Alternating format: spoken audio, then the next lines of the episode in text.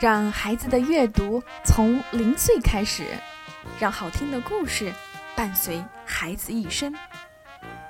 嗨，大家好，我是百合妈妈，欢迎收听乔纳森的英文电台。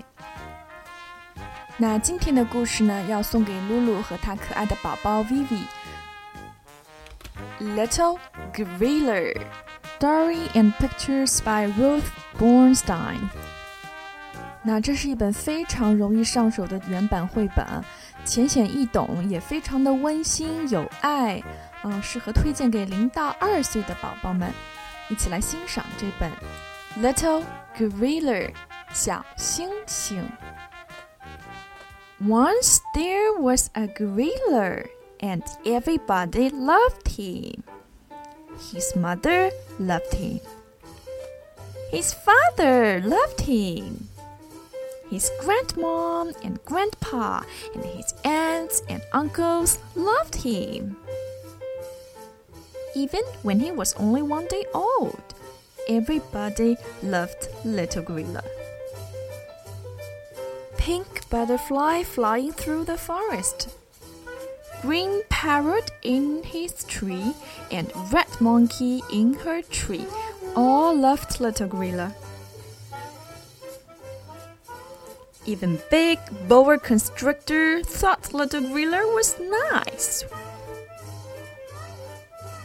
Giraffe walking tall through the forest was there when Little Gorilla needed him. Young elephant and old elephant too came to see him.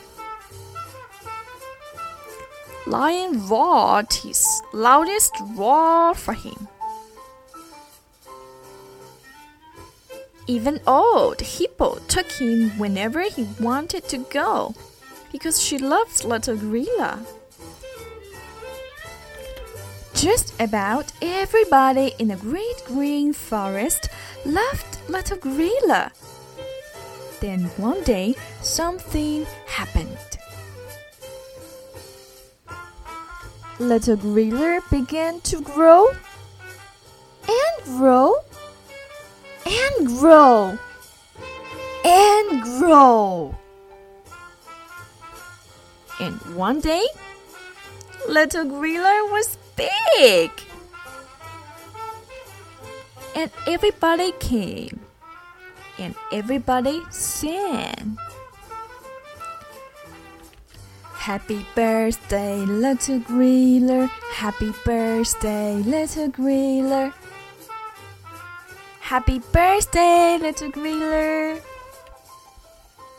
The end. 这个故事非常简单，所以呢就不带中文翻译了。而且我建议给小的宝宝进行亲子阅读的时候，其实可以尽量少带一些翻译，因为呃，通常零到二岁的绘本会非常的简单，文字比较少。那么引导孩子嗯来阅读图画，来进行情景的对应，那其实是不用做太多的解释的。啊，这个故事啊，不只是让爸爸妈妈体会深刻，也能很容易让孩子理解自己就是那只故事当中的小星星。那这个故事呢，就送给每个被爱着的小孩和爱你们的父母，希望你们能喜欢。我们下次空中再会，拜。